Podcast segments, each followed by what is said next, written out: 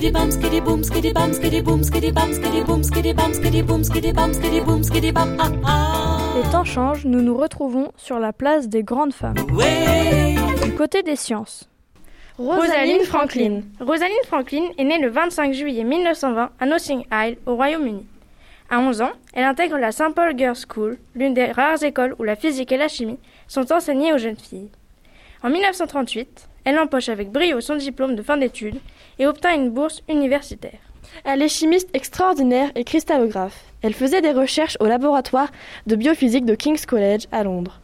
Elle y étudiait l'ADN, molécule porteuse d'informations qui dit à notre corps comment se développer et fonctionner.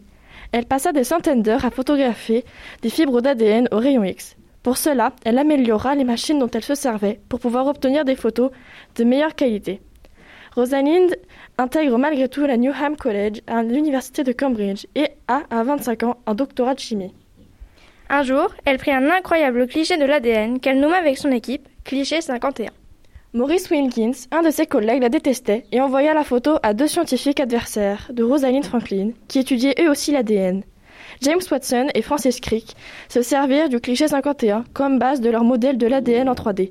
Grâce à cela, ils obtinrent le prix Nobel de physiologie ou de médecine. Rosaline quitta alors King's College en mars 1953 pour travailler dans d'autres domaines. Elle découvrit comment les virus répandaient les infections. Elle est aujourd'hui reconnue comme étant l'une des plus grandes scientifiques du XXe siècle. Malheureusement, elle décéda en 1958, à 37 ans, d'un cancer de l'ovaire. Mais elle laissa une belle citation.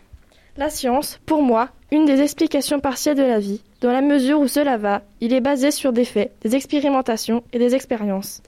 C'était Charlotte Et Faustine.